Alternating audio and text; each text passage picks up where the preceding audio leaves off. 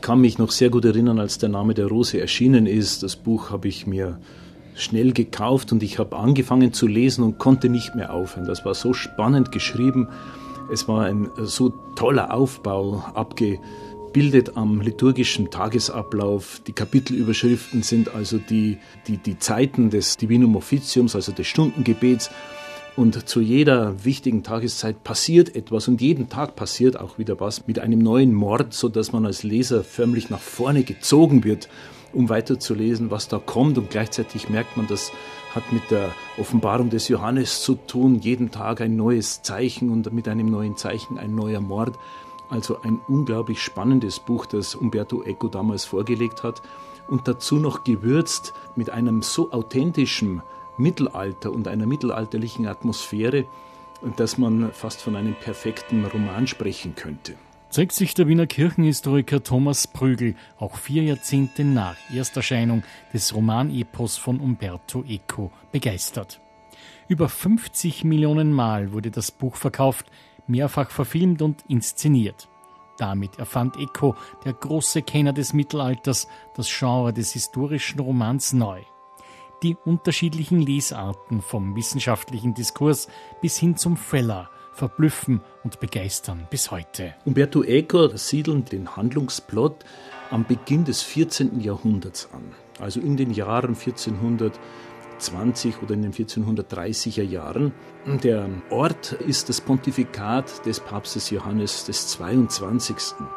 Das Papsttum durchlebt eine Krise, weil Bonifaz VIII. mit Philipp den Schönen von Frankreich in einen grundsätzlichen Disput gekommen ist, wie sich weltliche Macht und geistliche Macht verhalten. Der Papst hat einen unbedingten Gehorsam und eine Überordnung der geistlichen Macht über die weltliche Macht eingefordert und der französische König folgt ihm hier nicht mehr.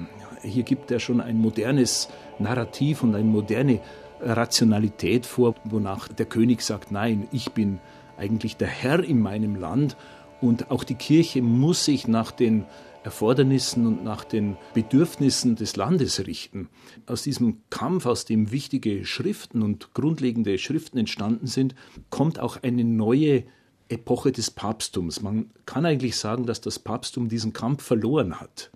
Und als Folge dieses verlorenen Kampfes versucht sich das Papsttum jetzt neu zu formieren, stärker in die Kirche hineinzuwirken und weniger die Auseinandersetzung mit den weltlichen Mächten zu suchen. Von 1309 bis 1419 verlegen die Päpste ihren Hauptsitz in die südfranzösische Stadt Avignon in der Provence am östlichen Ufer der Rhone. Sieben Päpste werden hier ihre Zeit im Palast verleben. Kirchenhistoriker Thomas Prügel zum Hintergrund. Das mag eigenartig erscheinen und oftmals liest man auch noch diese falschen Vorstellungen von einem Exil, von einer babylonischen Gefangenschaft. Aber das Papsttum war nicht gefangen in Avignon, ganz im Gegenteil. Es hat selbst als neuen Ort und sehr günstigen Ort einer kirchlichen Regierungszentrale Avignon gewählt, weil es näher an Frankreich dran ist, weil es näher am Römischen Reich, also an den mitteleuropäischen und deutschen Ländern dran war und weil es sehr viel sicherer war als Rom zu der damaligen Zeit. Wir sind ja in einer Zeit, in der sowohl die weltlichen Herrscher als auch die Päpste äh, häufig noch itinerante Höfe hatten. Man hat nicht eine Residenz gehabt, sondern man war viel auf Reisen, weil man über das Reisen auch Macht und Regierung ausgeübt hat. Und äh, das ändert sich jetzt ein wenig. Das Papsttum ist zufällig in Frankreich, weil ein Franzose gewählt worden ist und es bleibt dann auch in Frankreich über einen langen Zeitraum, aber so, dass die ersten Päpste, die sich da jetzt niedergelassen haben, das noch gar nicht vorausgeahnt haben. Warum Avignon? Mit Johannes dem 22. wird ein ehemaliger Bischof von Avignon zum Papst gewählt und er ist vertraut mit der Stadt und nimmt auch erst einmal seine Residenz im Bischofspalast von Avignon, merkt aber dann, das hat seine Vorteile, wenn er hier diese Kurie hat. Er zögert nach Rom zurückzugehen, weil Italien und Rom in besonderer Weise immer ein gefährdeter Platz war. Dort waren Rivalitäten von Adelsfamilien, die sich des Papsttums und der päpstlichen Vermögen auch zu bemächtigen versuchten, immer also ein gefährlicher Ort, wo es auch zu Mord und Totschlag kam. Und Italien war insgesamt nicht sicher, auch die Einkünfte des Kirchenstaates waren nicht sicher, weil es in einem latenten, permanenten Bürgerkrieg sich befand. So gesehen hat also Avignon einen sicheren Rückzugsort und eine logische Folge einer Papstniederlassung geboten. Und unter Johannes dem 22. beginnt man jetzt in Avignon diese Papstresidenz auszubauen. Der Papst, der mächtige, eindrucksvolle Papstpalast von Avignon, wie wir ihn heute kennen, der steht also wie ein abweisendes, fast wie ein Symbol zu diesen äh, Romanen vor uns mit den hohen, dicken Mauern. Der war 1320 so noch nicht vorhanden, sondern man muss sich vorstellen, ein kleiner Bischofspalast, jetzt hier und dort eine bauliche Hinzufügung bekam. Aber erst in den folgenden Jahrzehnten ist dann der größere Papstpalast entstanden.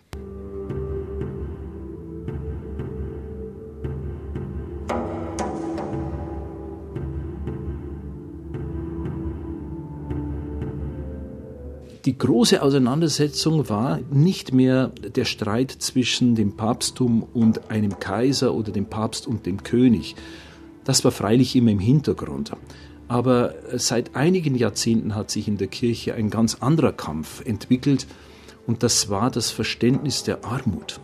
Dieses Thema ist durch den Franziskanerorden in die Kirche gebracht worden, mit Franz von Assisi, der ein ganz radikales, neues asketisches Ideal gebracht hat und eine Verwirklichung des apostolischen des christlichen Lebens in absoluter Armut. Das hat enorm viele Nachfolger gefunden und Sympathisanten, sodass der Franziskanerorden binnen kürzester Zeit also zu einem weltumspannenden Orden geworden ist. Aber mit diesem Wachstum wuchs auch das Problem mit dem Verständnis von Armut, denn wann ist man eigentlich arm?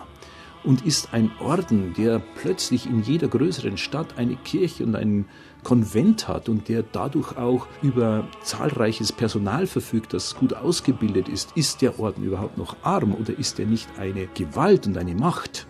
Die Debatten darüber im Orden selbst rissen nicht ab und drohten den Orden an mehreren Punkten in der Geschichte zu zerreißen. Auf der einen Seite gab es immer die absoluten Befürworter und Nachfolger des heiligen Franz, die gesagt haben, wir sind viel zu reich, wir müssen arm sein, wir müssen eigentlich auf alles verzichten, wir müssen ein asketisches, eremitisches Leben führen. Auf der anderen Seite, ich nenne sie mal, waren die Realisten, die längst gesehen haben, dass der Orden sich in eine neue Zeit transformiert hat, dass er ein Seelsorgeorden geworden ist, dass er ein Predigerorden geworden ist, die waren bereit, hier Kompromisse einzugehen, den Erfordernissen eines Lebens in der Stadt und den Erfordernissen einer Organisation, einer Großorganisation Folge zu leisten. Und in diesem Streit kommen jetzt interessante theologische Fragen auf, die dann in beiden Romanen auch interessant werden. Und das ist genau die Frage nach der Armut. Warum die Armut?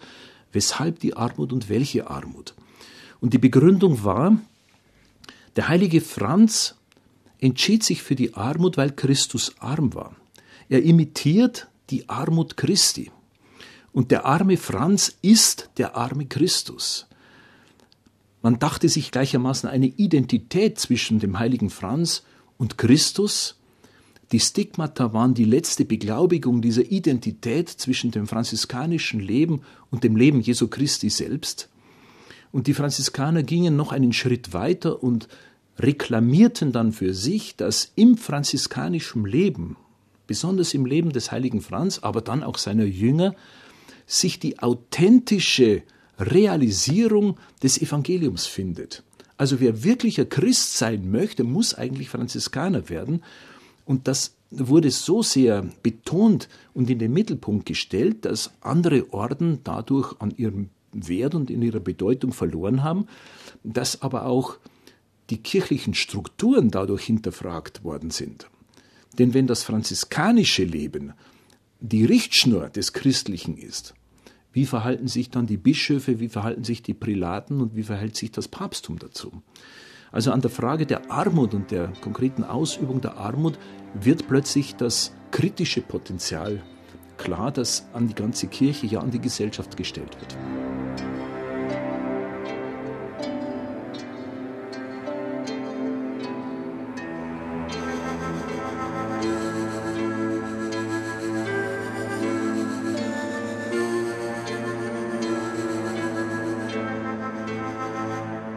Um die Jahrhundertwende tritt der Armutsstreit in eine neue Phase.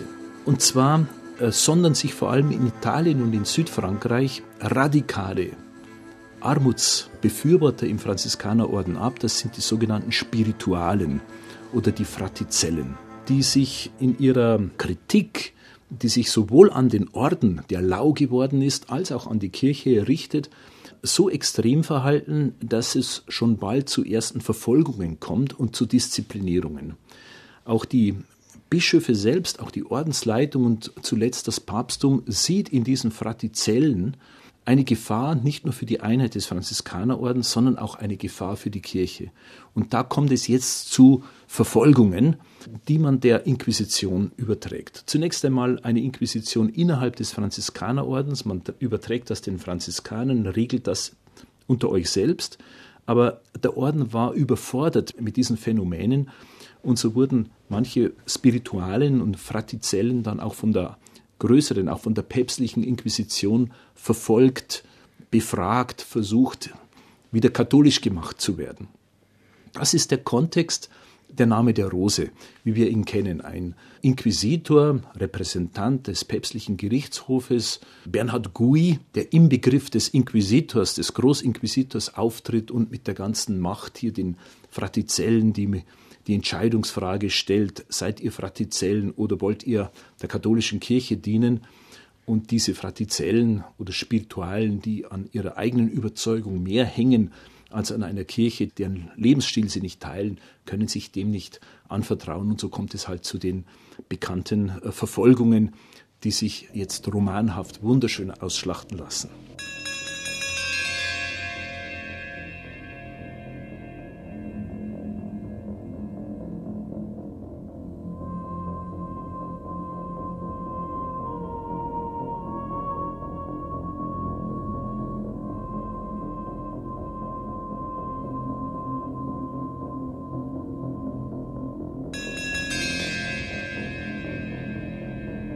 Der Roman Der Name der Rose spielt auf mehreren Ebenen. Umberto Eco berichtet vom angeblichen Auffinden der Aufzeichnungen Adson von Melks, die ihm auf ebenso wundersame Weise in die Hände fallen und wieder verloren gehen. Er soll am Ende seines Lebens eine Chronik über sieben Tage seines Lebens verfasst haben. Dieser Bericht bildet den eigentlichen Inhalt des Buches. Atzon begleitet im November 1327 als Novize des Benediktinerordens den angelsächsischen Franziskaner und ehemaligen Untersuchungsrichter eines kirchlichen Verfahrens, den Inquisitor William von Baskerville, zu einer prachtvollen, nicht näher bestimmten Benediktinerabtei in Norditalien. William soll ein Treffen vorbereiten zwischen Vertretern des Kaisers Ludwig von Bayern und Papst Johannes dem 22. Anlass sind Streitigkeiten in der Armutsfrage, die sich Ludwig gegen den Papst zunutze macht. William soll das Verhältnis des Ordens zur Kirche regeln. Mehrere Todesfälle überschatten die Vorbereitungen und führen dazu, dass dem detektivischen William die Klärung der Fälle anvertraut werden. Er darf dabei das gesamte Kloster untersuchen, nur die geheimnisvolle Bibliothek darf er nicht betreten, obwohl ihm bereits der erste Todesfall dorthin führt. Weitere Todesfälle bzw. Morde folgen. Der siebte Tag ist gekennzeichnet durch das völlige Ausbrennen der Abtei und die Resignation Williams. Im Epilog erzählt der alte Adson, der William nie wieder begegnet ist, dass er die Abtei später noch einmal gesehen habe und einige schlecht erhaltene Blätter und Bücher der Bibliothek mitgenommen habe. William von Baskerville ist die Hauptperson im Namen der Rose von Eco, zusammen mit seinem Sozius, so nennt man das. Die Medikanten sind immer im Paarweise unterwegs gewesen, Adson von Melk. Die sind das Detektivpaar. Natürlich ein Vorbild, ein literarisches Vorbild ist ganz klar. William von Baskerville ist nicht in der Gruppe der Fratizellen aber er wird auch nicht ganz in die Gruppe der Ordensleitung hineingestellt, sondern taucht auf als ein unbeteiligter, interessierter, intellektueller Reisender und wird dann zum Detektiv. Hinter dem William von Baskerville verbirgt sich der Intellektuelle, der scharfsinnige Intellektuelle und man darf bei Humberto Eco dem Franziskaner-Theologen William Ockham vermuten. Genau wie Baskerville ein Engländer, der mit dem Ockhamschen Rasiermesser als der Inbegriff der scharfen Analyse und des modernen Philosophen gilt. Äh, und Azon von Melk ist natürlich eine fiktive Figur. Der wird ihm nur beigefügt, der bietet literarisch den Gefährten, der muss die richtigen Fragen stellen oder der wird in die Liebesgeschichte verwickelt, die dann äh, William von Baskerville zusammen mit dem Verbrechen also begleitet und kommentiert. Also während die Hauptperson beim Im Namen der Rose Wilhelm von Baskerville ist, der auch dadurch ein Gegenspieler und kein Freund der Inquisition ist, sondern einer, der auch die Unmenschlichkeit der Inquisition entlarvt und die Unkirchlichkeit und das eigentlich Unchristliche entlarvt, steht dann die Amtskirche, die Inquisitionskirche und die Papstkirche auf der anderen Seite in umso schwärzeren Farben da. Diese dunklen und unheimlichen Mächte verlängert Umberto Eco hin in die Gelehrsamkeit dieses Klosters, weil es dort einen Bibliothekar gibt, der die größten Geheimnisse und die größten Gefahren für die Kirche zu verbergen versucht. Und am Ende des Romans löst sich das, und das ist also ein angeblich unbekanntes Werk des Aristoteles gewesen, das zutiefst widerchristlich wäre, weil es ein Traktat über das Lachen ist natürlich grandios äh, literarisch ausgebaut, dass am Schluss das große Lachen steht, das sowohl Bedrohung, aber auch humoristische Auflösung ist.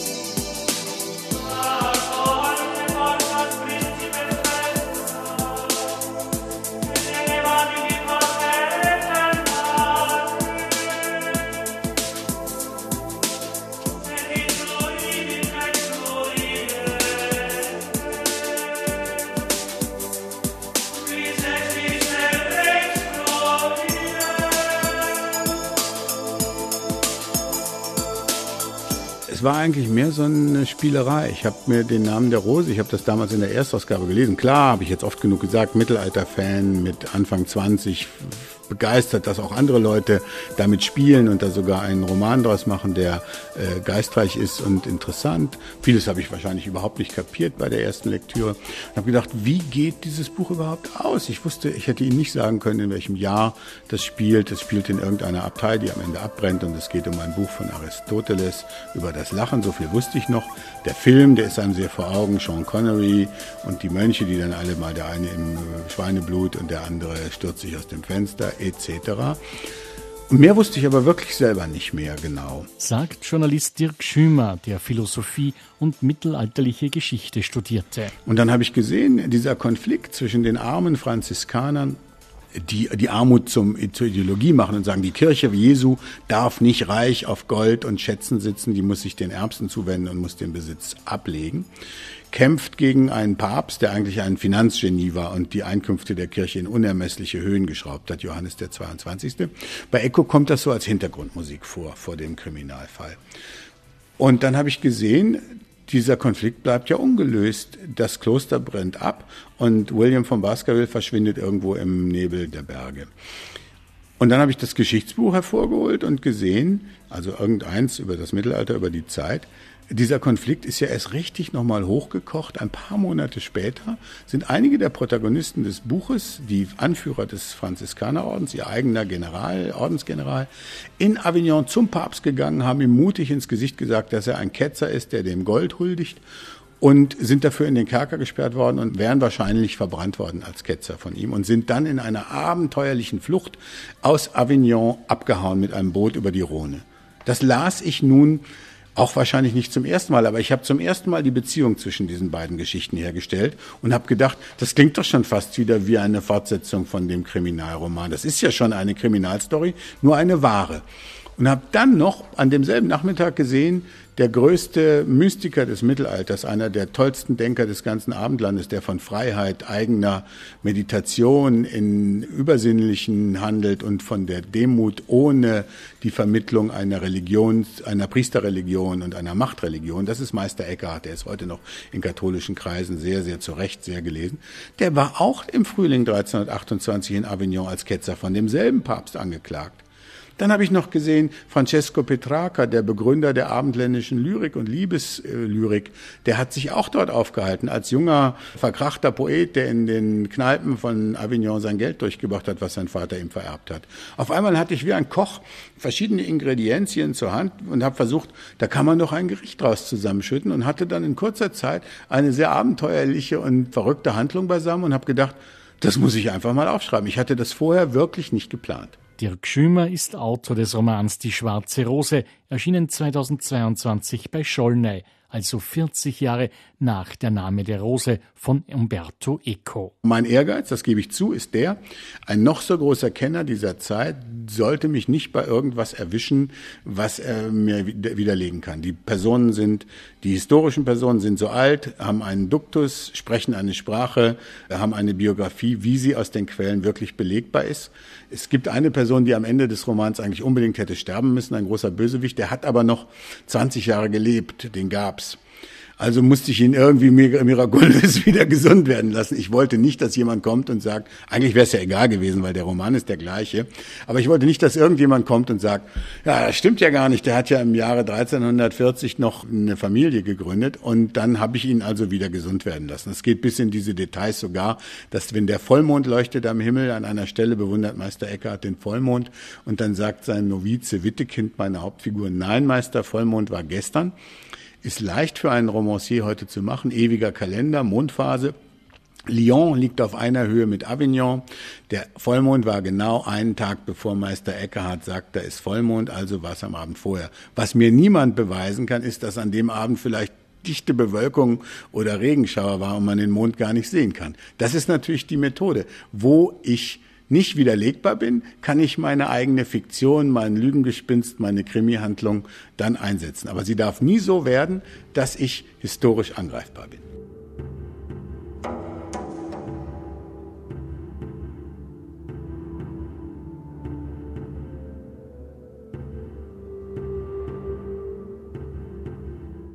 Jean-Paul hat mal gesagt, der deutsche romantische Romancier, die Vergangenheit ist das einzige Paradies, aus dem uns niemand vertreiben kann. Geschichte ist ein ferner Spiegel von uns selbst. Wir entdecken uns darin wieder, aber die Verbrechen, die Pandemien, die Treulosigkeiten dieser Epoche sind Jahrhunderte vorbei. Wir können uns also angenehm in dem menschlichen Verhalten von damals, in den menschlichen Ängsten wiederfinden.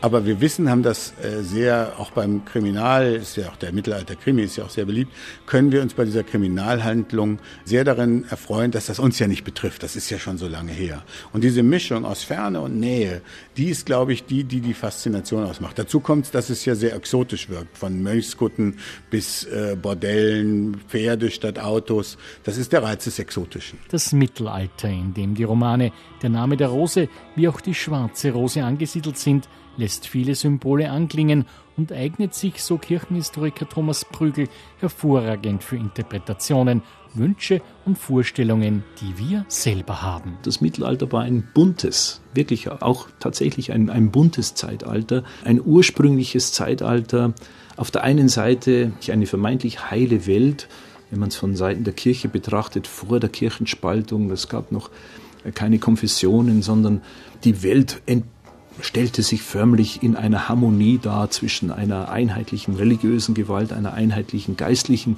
und weltlichen Gewalt.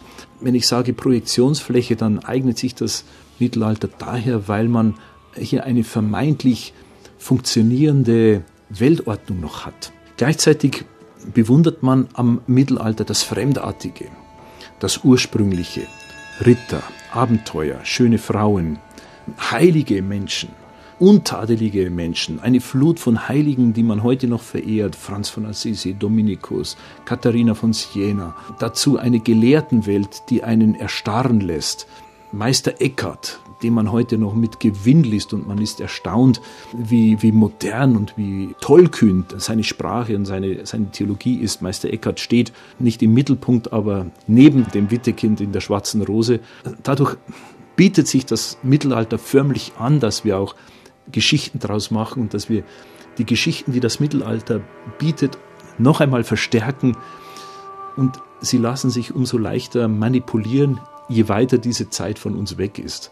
Als Historiker muss man hier immer ein bisschen ja auch kritisch auftreten, ein bisschen zerstörerisch auftreten, weil die Klischees, die geboten werden und die Topoi, die man in diesen Büchern trifft, natürlich so nicht mehr zutreffen, äh, sondern man muss das Mittelalter historisch auch plausibel machen können, dass die Handlungsoptionen, die Handlungsspielräume, die Menschen hatten, Sinn machten und dass die vernünftig waren und dass das keine irrationale Zeit war, sondern ganz im Gegenteil eine, eine sehr rationale Zeit.